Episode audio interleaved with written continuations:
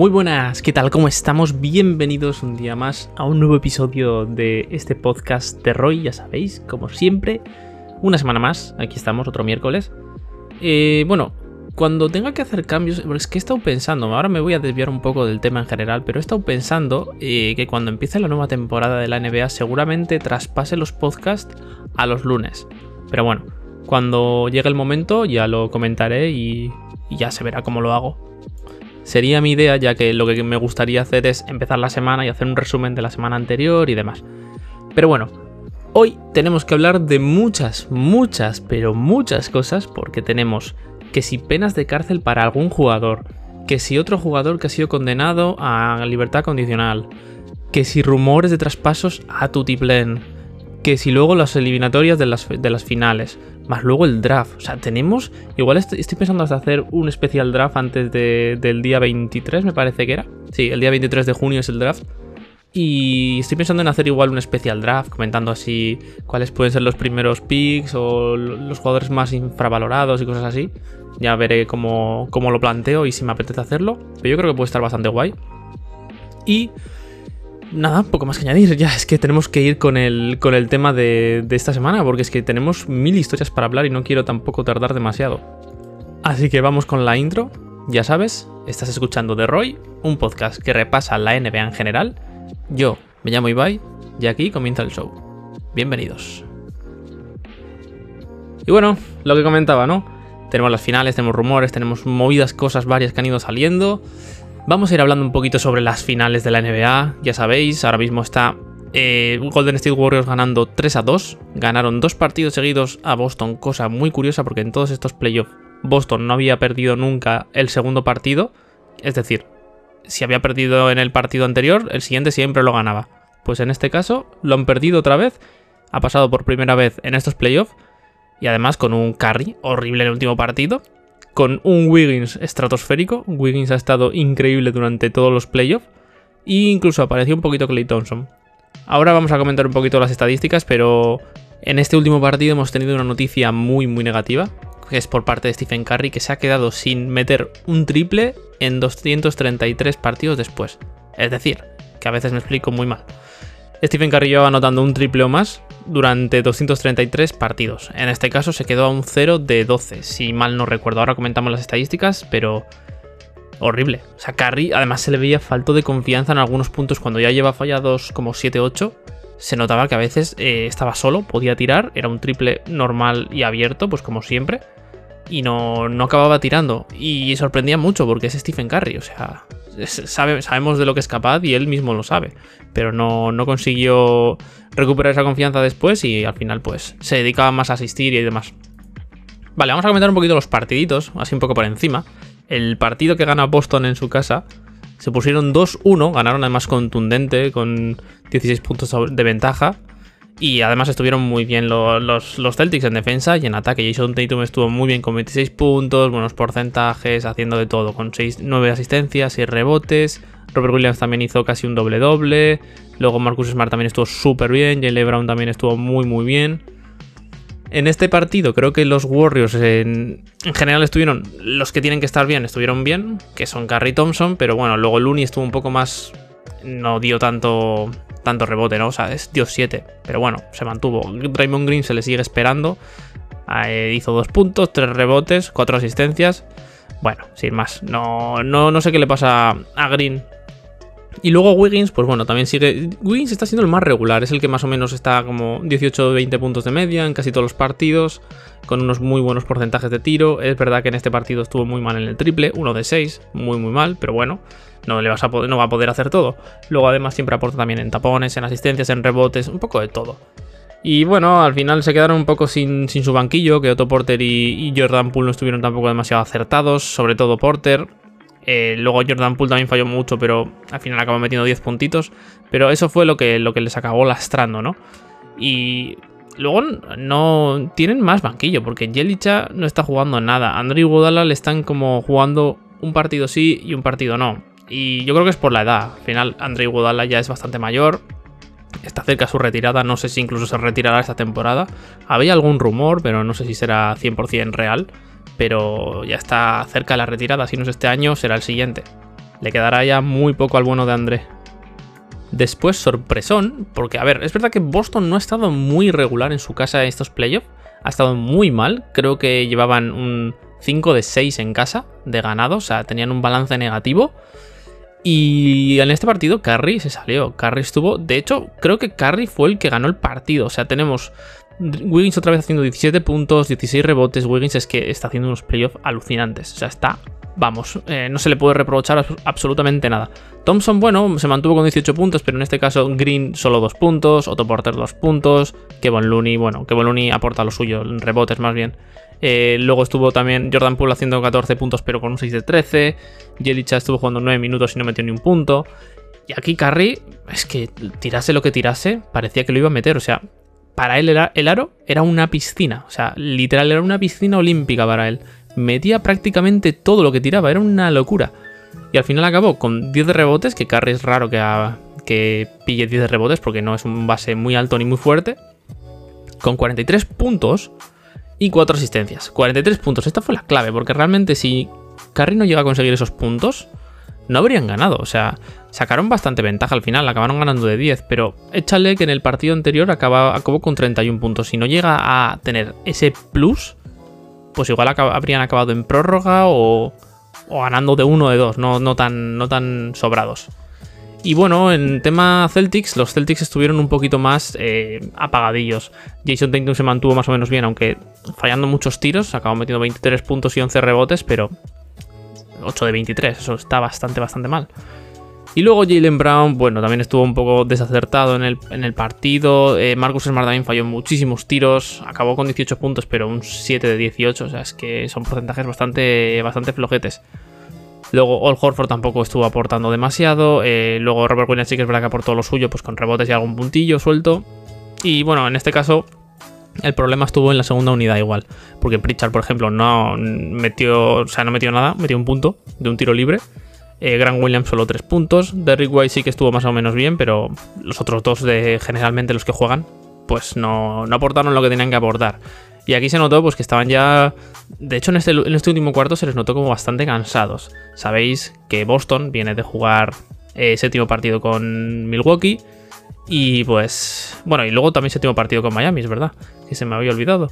Y al final vienen de jugar muchos partidos seguidos con rivales muy intensos y pues Warriors ganaron más fácil a, sus rivales. Sobre todo en los últimos que fueron eh, fue... ¿Quién fue? Fue Memphis, creo. No, fue Dallas, que les ganaron 4-1. O sea, tenían muy, muy fácil pasar y descansar. No fue tan exigente como está siendo para Boston. Y luego comentar el último partido que realmente me sorprendió mucho que perdiese Boston porque llevaban una muy buena ventaja y además están jugando muy bien, pero empezaron a no, a no meter nada. O sea, de hecho, el tercer cuarto, que es siempre el de los Warriors, en este caso fue el de Boston. En el tercer cuarto Boston estuvo muy bien, estuvieron súper, súper bien. Pero luego en el cuarto cuarto no anotaban nada, era como si de repente hubiesen perdido todo, todo tipo de efectividad y se hubiesen, no sé, como olvidado tirar, porque todo lo que tiraban estaban fallándolo en el último cuarto. No, no recuerdo, aquí no puedo ver las estadísticas del último cuarto, pero creo que metieron, no sé si fueron cuatro canastas en todo el último cuarto, o, cinco, metieron muy pocos puntos. Y al final, pues, fueron remando, fueron remando los Warriors y estaban ya bastante cerca. Y al final acabaron, acabaron ganando de 10. Curry estuvo, lo que hemos dicho, muy mal, hizo 16 puntos, pero un 0 de 9 en triples. 7 de 22 en tiros en general. Falló también, eh, tiro libre falló uno, pensaba que había fallado más. Y bueno, luego estuvo con 8 asistencias, 4 rebotes, 2 robos. Eh, estuvo más o menos eh, mejor en otro apartado, ¿no? Estadístico. Luego aquí apareció Wiggins, como hemos dicho, lleva una, una eliminatoria brutal. Con 26 puntos, 13 rebotes, 2 asistencias, un robo, un tapón, 0 pérdidas. O sea, es que está jugando increíble. Luego Gary Payton también estuvo muy muy bien con 15 puntos, también estuvo muy bien Clay Thompson con 21. Bueno, iba a decir un poco fallón, pero bueno, tampoco estuvo tan mal, 50% en tiros. Luego Draymond Green pegó un pequeño salto adelante, en menos en puntuación, casi llega a los 10 puntos. Estuvo con buenos rebotes, ¿no? 7 rebotes, 6 asistencias. Y bueno, aquí el factor diferencial fue que Jordan Poole y Gary Payton aportaron lo suyo y Andrew Wiggins aportó un poquito más de lo habitual. Porque no tuvieron a Curry. Yo creo que este partido debían de haberlo perdido porque Boston estuvo jugando muy bien durante todo el partido, menos ese, ese momento final. O sea, tenías a Marcos Smart con 20 puntos, a Jalen Brown fallando prácticamente todo lo que tiraba en el último cuarto. Después tenías a Jason Tatum que estaba jugando muy muy bien hasta que luego también llegó el último cuarto. O sea, en el último cuarto, la, actuación de Tatum y. bueno, de los Jays, vamos a decir, de los Jays, fue bastante, bastante justita. Fue Marcus Smart el que sujetó mucho al equipo durante el partido, porque hubo un momento crítico en el que estaban como 8 o 10 abajo y al final creo que empezaron a perder después por 12 o 13. Y luego, pues estaba Marcus Smart en el banquillo, obviamente, y salió y empezó a meter puntos. Metió, creo que, un par de triples. Es que ahora mismo estoy, estoy tirando de memoria, ¿no? No me acuerdo, porque lo vi hace dos días. Pero básicamente que metió un triple y un par de puntos o una canasta y acabó sosteniendo al equipo y a partir de ahí empezaron a meter más triples porque en ese momento llevaban un 0 de 12 en triples. Luego fue un 1 de 13 y a partir de ahí empezaron a meter casi todos los triples que tiraban. Luego ya en el, último cuarto se les fue, se les fue todo, todo el acierto. Pero la verdad que me sorprendió mucho que Boston perdiera el partido. Además acabaron perdiendo de 10. Pero me sorprendió un montón. Eh, yo sigo apostando porque Boston va a ganar la eliminatoria. Pero ahora mismo estoy en duda. Estoy dudando porque los Warriors ahora se van a ver fuertes. Es verdad que juegan fuera de casa, pero Boston este año no está, o al menos en estos playoffs, no está jugando muy bien en casa. O sea, mantienen el nivel así de juego y tal, pero como que les cuesta terminar los partidos bien en su casa. Ahí me queda un poco de incógnita. Yo, de hecho, esperaba que ganasen este partido y que luego los Warriors volviesen a ganar fuera. Ahora estoy bastante en duda de lo que puede pasar. Yo creo que sigo apostando por Boston, aunque estén en inferioridad ¿no? de victorias. Pero yo creo que, que va a estar complicado. Va a estar complicado. Eh, no sé qué decirte, es que es muy difícil, muy difícil saber qué es lo que va a pasar porque realmente es que, es que Boston no está, no está jugando bien sus partidos en casa. En fin, eh, yo creo que si consiguen volver a anular a Curry, creo que tienen muchas opciones y además Jalen Brown tiene que volver a dar un paso adelante como en el primer partido y en el segundo. Eh, tienen que volver a, demostrar, bueno, el segundo estuvo algo peor, el primero fue cuando jugó muy bien tienen que volver a demostrar eh, el equipo que son. No dudar de ellos mismos porque muchas veces se les ve como muy precipitados tirando triples. A veces quieren meter triples sin, tener buenos tiros para hacerlo y acaban fallando, obviamente, porque tienes un, tiro que con defensa delante, obviamente vas a fallar más que vas a anotar. A no ser que seas un carry que muchas veces te anotan los triples en la cara. Pero hay veces que yo no, no entiendo lo que hace Boston lo mismo le pasaba a Dallas realmente. A Dallas le pasó lo mismo con, los Warriors en, las, en, las, semifinales de la. Bueno, en las finales de conferencia, perdón. Les pasó absolutamente lo mismo. Querían todo el rato anotar de tres, todo el rato, todo el rato, y además fallaban y fallaban y fallaban todo, todo, todo. O sea, estaban totalmente forzando tiros de tres que no deberían de hacer porque eran mala selección de tiro. Entonces, cuando no te funciona el triple, penetra canasta, no sé, tira. Eh, de media distancia, un poco de, no sé, de todo, ¿no? Eh, para poder... Luego ya, si eso ya podría meterás triples, pero vamos, que yo lo, por lo que veía estaba flipando, decía, a ver, intentad otros tiros, intentad otras jugadas. Les, no sé, en el último cuarto les costó muchísimo. A ver qué pasa en el siguiente partido. Y ahora vamos a ir con las noticias que vais a flipar. Igual muchos ya las sabéis porque la noticia ya tiene un par de días pero vais a flipar con, lo que ha estado pasando en la NBA estos días, ya sean rumores y todas estas movidas de penales que hemos estado hablando, ¿no? Y tengo por aquí las noticias. Y vamos con la primera, que es la, es la que me parece más fuerte. Luego hay otra que, bueno, que también tiene su, su miga. Montres Harrell, el pivot que estuvo en Lakers y ahora estaba en Hornets, y acaba contrato este año podría enfrentarse a una pena de cárcel de 5 años por un presunto delito de tráfico de drogas, según ESPN. Pues, eh, a ver, es que la, noticia es dura, pero bueno, ahora explicamos un poquito qué pasó. Esto ocurrió el 12 de mayo, donde pues residía Montrells, en Richmond, Kentucky, donde unos agentes registraron su coche por un fuerte olor a marihuana, ¿no? Que detectaron y tal. Tras el registro encontraron hasta 1,36 kilos de la droga mencionada. Al parecer, si tienes... Bueno, a ver, 1,36 kilos es bastante marihuana realmente. Eh, es como un delito menor de tráfico. de drogas, porque creo que aquí lo, tengo aquí apuntado. Se le acusa de tráfico de drogas de menos de 2,2 kilos y se enfrenta a una posible pena de hasta 5 años si lo declaran culpable.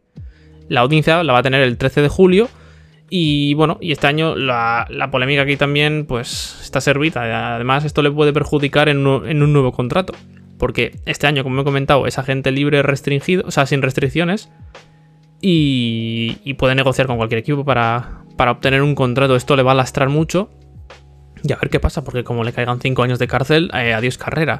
creo que este, este hombre tenía 29 años o así. Son 5 años, ya son 34, 35. Pues eh, la carrera prácticamente le podría acabar. Eh, no sé, yo creo que, a ver, es muy raro que un tío con mucho dinero se dedique a tráfico de drogas. Puede pasar, no te digo que no. Pero supongo que si él es consumidor habitual de marihuana, pues lo que habrá hecho es comprar mucho para no tener que andar volviendo siempre, porque al final ya sabéis, si pillas en pequeñas cantidades, pues obviamente tienes que arriesgarte más, ¿no? De tienes que ir, volver, ir, volver, y al final, pues es un coñazo, ¿no? Es como si tú compras un yogur para comer eh, durante 7 días de la semana y compras uno y vuelves al supermercado y compras otro al día siguiente y así todo el rato. Pues yo creo, yo presupongo que su idea era esa. Tuvo mala suerte que le pillaron y bueno, pues eso. Eh, no sé, no sé lo que pasará. Yo creo que no acabará. Igual le meten pena de dos años y al final se libra, pues si no tiene antecedentes y demás. Pero no sé si le meterán alguna pena. Yo lo veo complicado. Pero bueno, todo puede pasar, es Estados Unidos. Ya sabemos cómo es allí América. Y otra noticia curiosa que ha salido hoy: Jackson Hayes, o Hayes, no sé cómo se dice el nombre, eh, pivot de los Pelicans, sentenciado a tres años de libertad condicional y servicios comunitarios. Eh, esto fue una noticia ya de hace bastante tiempo, ya fue del, año pasado. El 28 de julio de 2021, eh, los agentes fueron a, la casa de, de, Hayes, en la que, pues, no sé qué razón. Aquí en la noticia que he encontrado no lo explica. Pero bueno, acabaron teniendo más que palabras y la cámara corporal del policía eh, mostró que el pívot estaba pues peleándose con los agentes y demás hasta que lo tuvieron que reducir con, con una pistola paralizante hasta dos veces. Al final, eh, lo que querían los agentes era hablar con una, con una persona de, dentro de su casa, en este caso una mujer, y no sé si era por alguna movida de violencia doméstica. Creo que era por eso. El incidente, bueno, sí, de hecho lo pone ahí arriba, vale. Bueno, el incidente eh, concluyó con el jugador detenido mientras decía que su novio había estado lanzando cosas mientras discutían. Eh, Hayes tuvo que ser trasladado a un hospital y uno de los policías al cual Hayes lanzó contra una pared Recordemos que es un jugador que mide dos metros y pico. Y este tío, pues si te coge un policía de un 80, pues igual te lo. Al final son de fuerte. Pues cogió y al policía lo lanzó. Y tuvo que ser tratado por por una lesión en el codo. En fin, eh, totalmente. cuidado con los jugadores de la NBA que son muy fuertes. Al final eh, ha sido sentenciado este martes a tres años de libertad condicional, 450 horas de servicio comunitario y un año de clases semanales sobre violencia doméstica. No recuerdo esa noticia de haberla leído hace un año. Seguramente la habré leído. Pero vamos, que seguramente era algo de tipo de, violencia doméstica y por eso querían hablar con la mujer, porque igual ella había, había llamado o, algún vecino, no sé. Y al final, pues eso. Sinceramente, si ha hecho alguna movida de violencia doméstica este jugador, merecido lo tiene, que haga lo que tenga que hacer y que espabile. Además es un chaval joven, tiene 21, 21 22 años. En fin, estas noticias son bastante feas, pero bueno. Eh, la, curiosa es la de Montres Harrell, que yo creo que no va a pasar nada al final. Igual. Alguna, alguna sentencia igual sale así de un año o dos, pero no creo que le metan en la cárcel ni nada. Y bueno, estas son bastante feas. A veces pasan este tipo de noticias, pero bueno, hay que comentarlas también. Vale, ahora vamos con rumores. Rumores y más rumores. Vale, hoy ha salido una noticia en la que Golden State y Dallas tratarán de mover sus picks de primera ronda. Y es que estos dos, estos dos equipos están bastante, bastante limitados en el tema salarial. Los Warriors disponen del pick número 28 y los Dallas el pick número 26. Claro, esto lo que quieren hacer es mover estos picks para intentar conseguir alguna ronda futura de otro draft. Porque si ahora incorporas a jugadores de este draft con un salario, aunque sea pequeño, yo que sé, en este caso ese tipo de rondas no se suele rondar. Entonces, seguramente bueno, seguramente no. Si estás ya en el impuesto de lujo, aunque sea un contrato de 2-3 millones, eso ya te eleva muchísimo más a pagar. En este caso, los Warriors tienen comprometidos más de 170 millones, es una salvajada, en salarios para la temporada que viene, muy por encima del impuesto de lujo proyectado en alrededor de 149. Y Jordan Poole este año es elegible para una extensión. Andrew Wiggins eh, podría también recibir una extensión. Y Kevin Looney se convierte en agente libre. Y estos tres jugadores han sido claves durante la temporada y los playoffs para llegar a las finales. Entonces aquí van a tener que hacer malabares o pagar mucho dinero, una de dos. Luego, por su parte, Dallas tiene, pues bueno, lo que hemos comentado, el pick 26. Y el, próximo curso tienen comprometidos 150 millones. Y además tienen que renovar a Jalen Branson, que seguramente lo que comenté en el anterior podcast es que iba a pedir unos 80 y tantos millones como Fred Van Vliet, 85 millones o algo así. Y lo tienen complicado, lo tienen complicado los Dallas porque Jalen Branson va a pedir mucho dinero y van a tener que pagar bastante, bastante dinero en impuesto de lujo. Entonces, según comentan, pues eso, querrían buscar eh, quitarse este año de seleccionar algún jugador, porque es verdad que no, no es una elección muy alta, es una así entre medias, que pueden salir buenos jugadores, pero en este caso no les o no lo necesitan o no lo quieren, y para evitar pagar ese dineral, pues se van a ir a por otro a por otra draft futuro. Supongo que lo podrán conseguir, no creo que tengan problema. Eh, creo que Blakers andaba buscando alguna elección así de media ronda, así que igual pueden hacer algo con ellos. Vale. Indiana explora, siguiente noticia por cierto, Indiana explora las opciones comerciales con Brogdon y Turner. Aquí poco que añadir, la verdad. Brogdon no les ha funcionado como ellos querían y Turner ya lleva sonando para salir de Indiana muchísimos años. El año pasado estuvo a punto, o hace dos también estuvo bastante a punto de salir, pero al final no acabaron saliendo. No hay mucho más que comentar, simplemente pues eh, los posibles compradores serían Charlotte Hornets o Toronto Raptors, que Toronto estaba buscando un pivot y aquí podría ser interesante. Eh, al parecer, pues los Knicks también estarían interesados en, adquirir a Brogdon, pero bueno, a ver qué es lo que pasa. Los Knicks a veces hacen cosas que no tienen puto sentido. en fin. Siguiente noticia. Vale, vamos a ir con las noticias que tengo apuntadas, porque estas son noticias de hoy y no las he querido apuntar, pero bueno, sin más. Vamos con Chicago. Chicago, noticia de hoy. Bueno, está también. Eh, no, esta es de ayer. Noticia de ayer. Zach Lavin y los Chicago Bulls acercan posturas. Curioso. Curioso esto. Eh, lo único que parece ser que queda por negociar en este, en este contrato de Saclavino, al parecer, pues han estado hablando, conversando y tal, y están bastante cerca de renovarle. Lo único que queda por definir es el último año de contrato, que al parecer eh, rondaría los 200 millones que firmaría el jugador. Eh, pues estarían pensando si va a ser garantizado, si será opción de jugador, opción de equipo, tal. Parece ser que quedan flecos para volver a ficharlo y demás. Al parecer, también es verdad que Lavin ha tenido problemas para elegir un equipo en el que él pueda ser lo que él exigía, que era el, mejor jugador, ¿no? la primera espada en ataque. Y en este caso, solo San Antonio Spurs le podría prometer ese papel. Y parece ser que no es del agrado del entorno del jugador esta franquicia.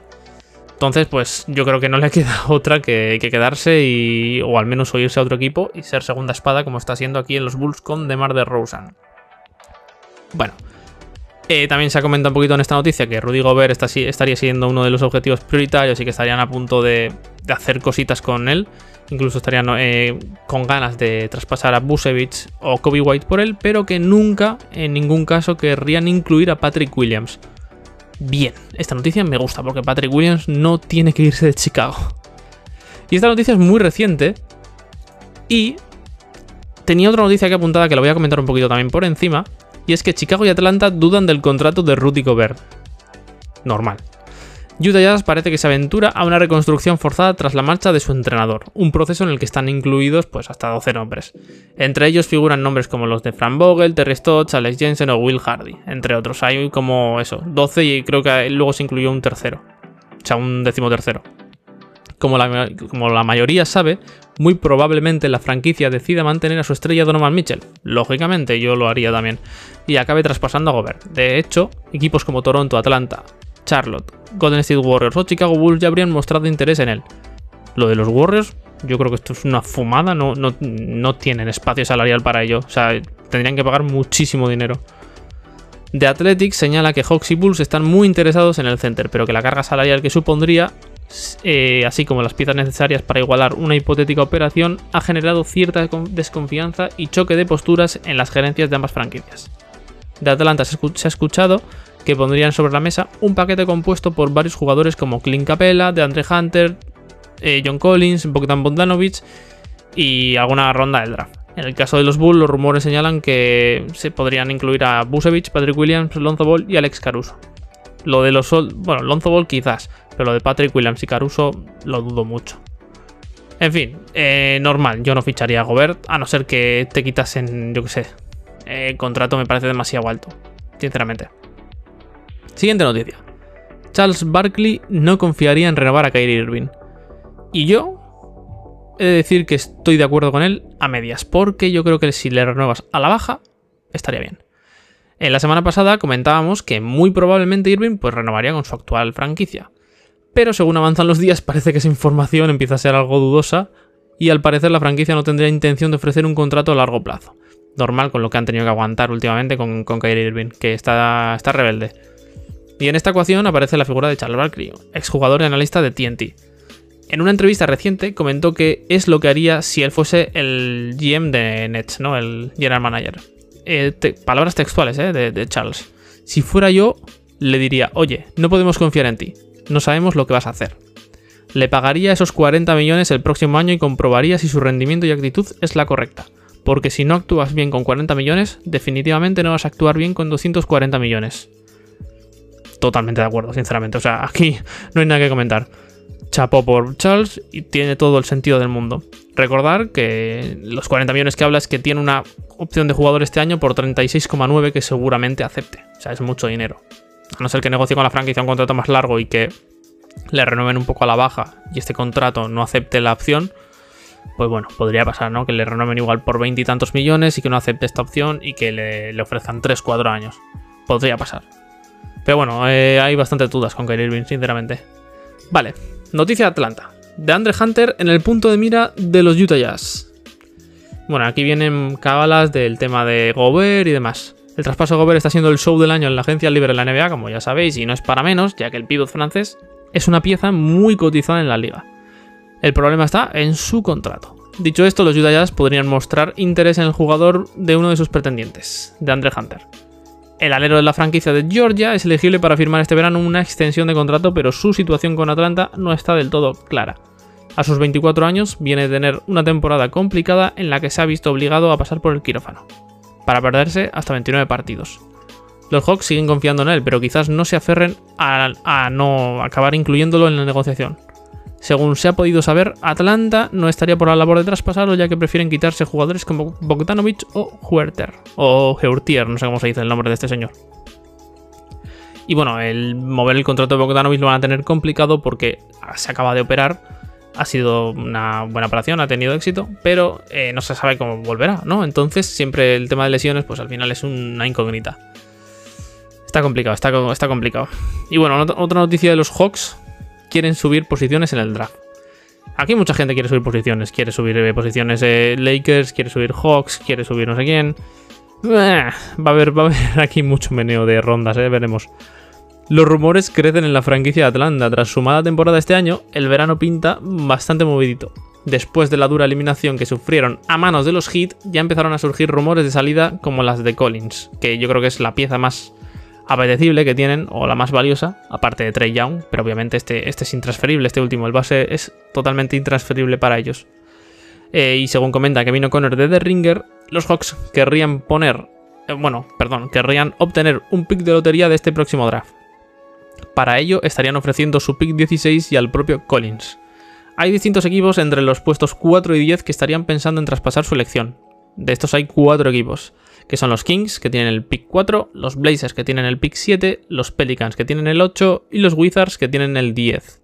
De hecho, hay una noticia que se puede ligar con el tema de los Wizards, que tendrían muchas, muchas ganas de mover eh, su pick 10 tras las declaraciones de su máxima estrella, Bradley Bill. Como hilo, ¿eh? Madre mía, estoy a tope.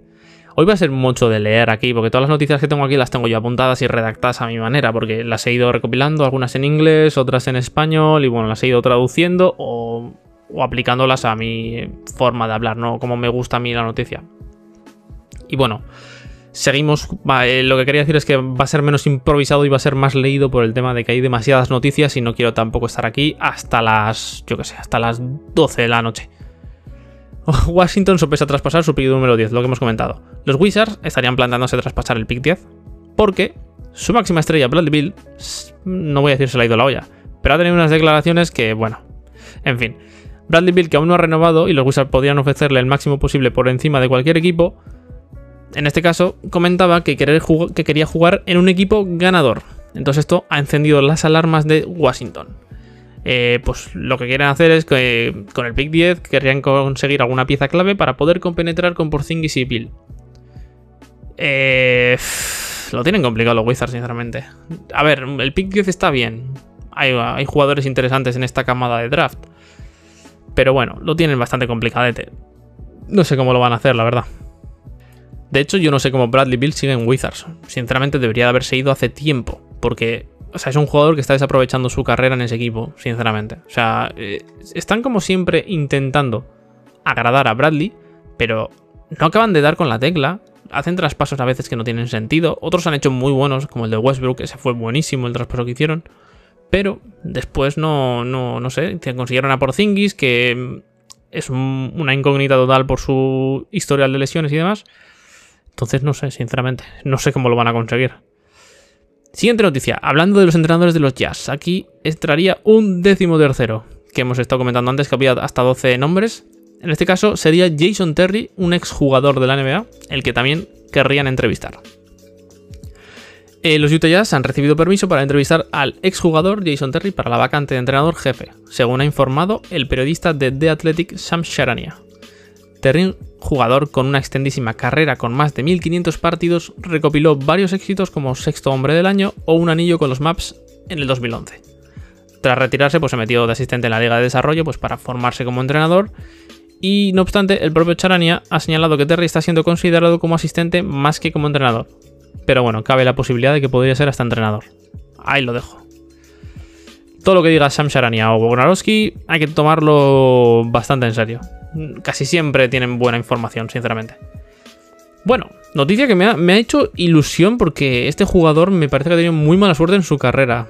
Jabari Parker, aquel número 2 del draft que fue elegido por detrás de Andrew Wiggins en el 2014, si mal no recuerdo, eh, va a entrenar con los Utah Jazz para ver si lo fichan.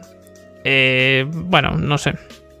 No sé cómo estará. Este jugador siempre ha sido un jugador muy bueno en calidad, pero ha tenido muy, muy mala suerte con las lesiones. Se lesionó de gravedad y bueno, al final ya sabéis. Pues estará en un minicamp que harán los Jazz con múltiples agentes libres.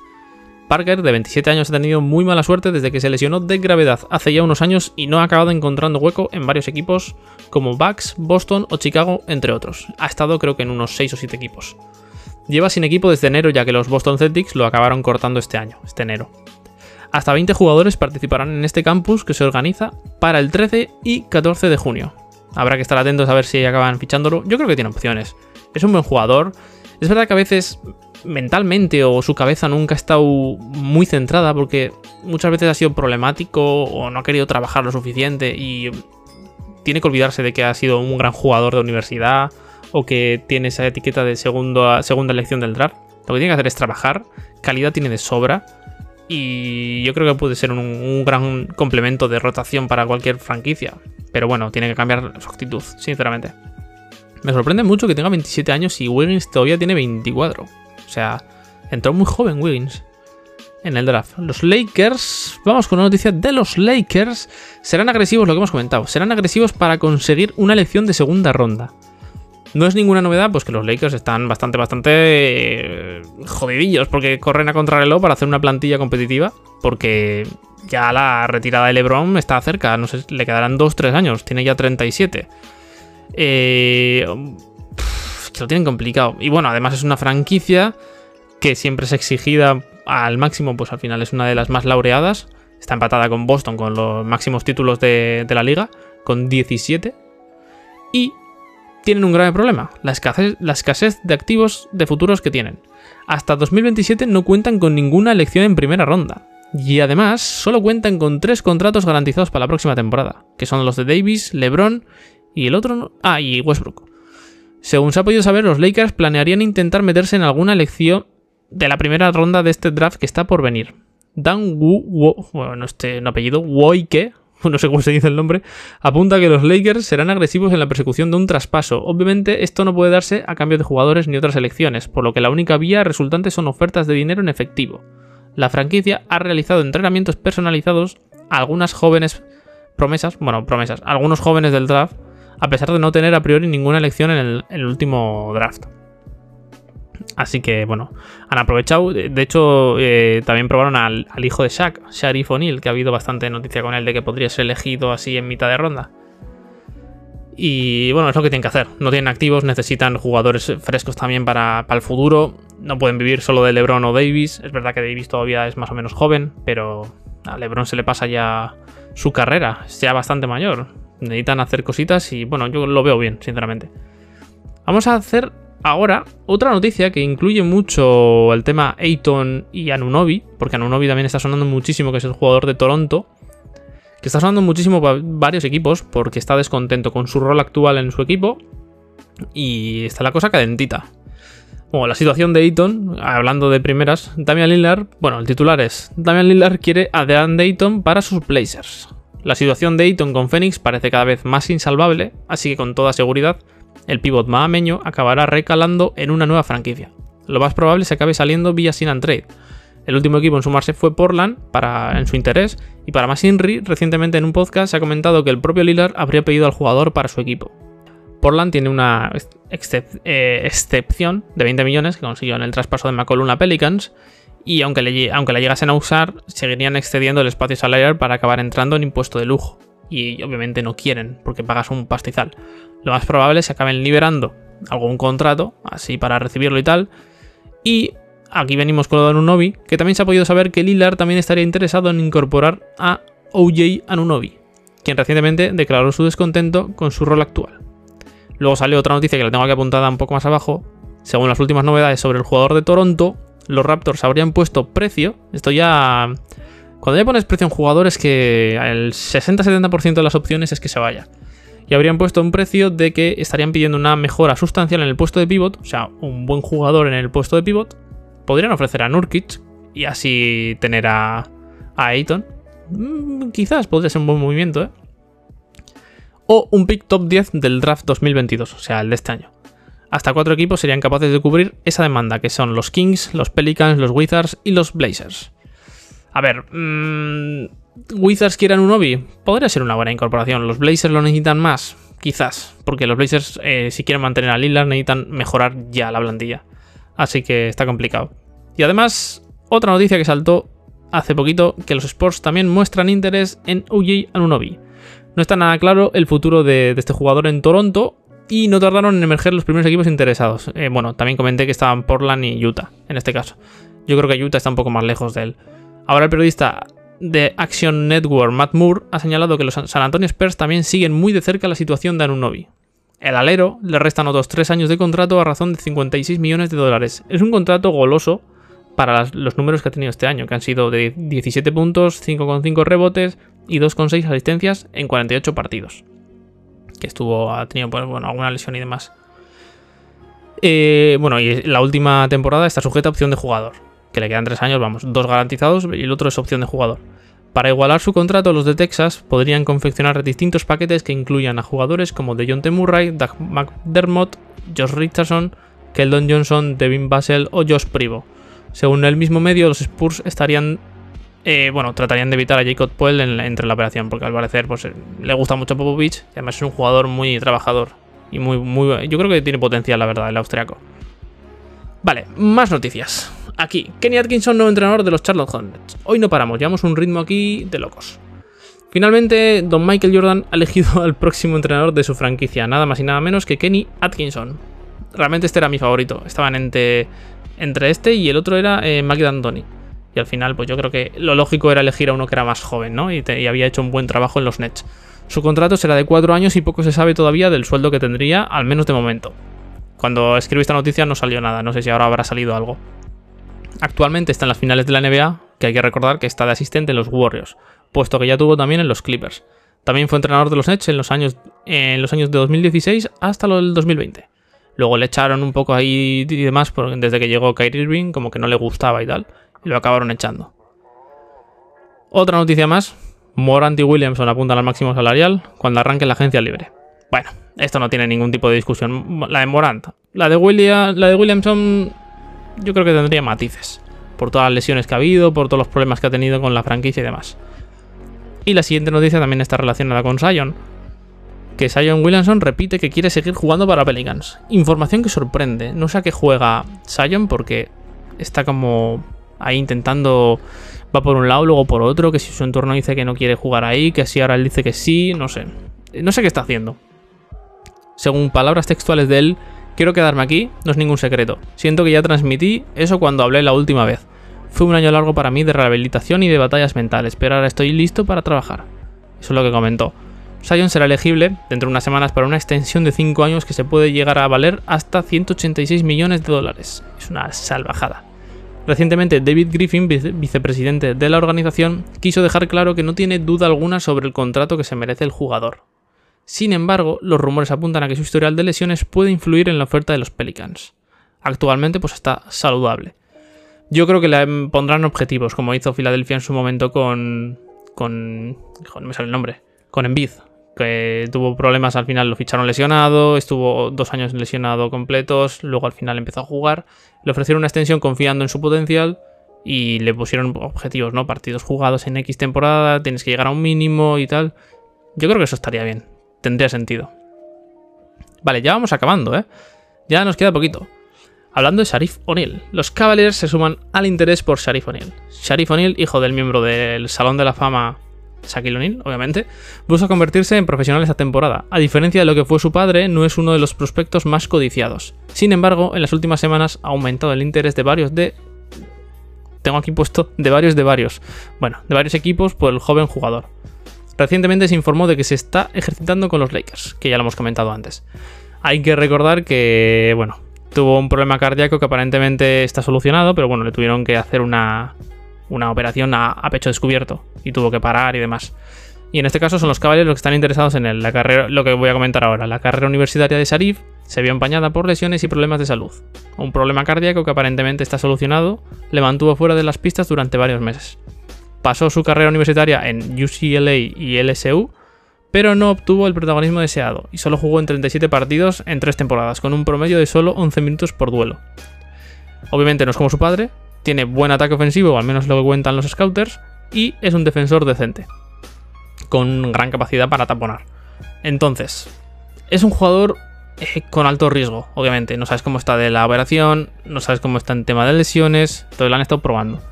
Se comenta que puede aparecer pues, en rondas medias, no rollo 10, o sea, no 10, no, perdón, 16, 18, 20, 25, por ahí, en ese tipo de rondas.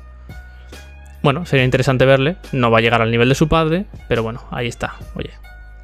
Y última noticia, una noticia bastante bonita, ¿no? Porque ya, bueno, bonita y, para que veamos que el tiempo pasa demasiado rápido.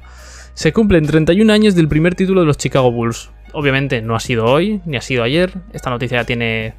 Creo que fue el sábado cuando la apunté. Tiene ya bastantes días. Y pues eso, pues hace unos días fue el aniversario del el primer título que hicieron los Chicago Bulls, ¿no? Primer anillo de una dinastía inolvidable en el que acabaron ganando a los Lakers de Magic. Es verdad que eran unos Lakers un poco venido a menos, porque ya eran más veteranos, y los barrieron 4-1. En este partido fue Jordan, bueno, en estas finales, Jordan fue MVP de las finales, en la que promedió 31,2 puntos, 6,6 rebotes, 11,4 asistencias y 2,8 robos de balón. O sea, bueno, y 1,4 tapones. O sea, vamos, increíble. Incluido un 55% en tiros de campo, un 50% en triples y un 88% en tiros libres. Vamos, o sea, el jugador total, sinceramente.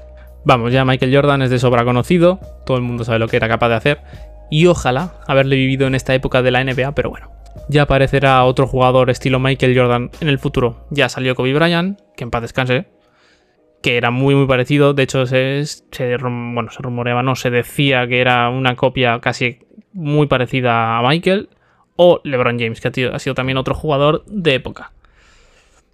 Bueno, no solo fue Jordan el que estuvo muy bien, en este caso Scottie Pippen también estuvo muy bien con 20,8 puntos, Horas Grant con 14,6 y John Paxson con 13,4. Al final, Jordan no, no puede ganar solo a un equipo.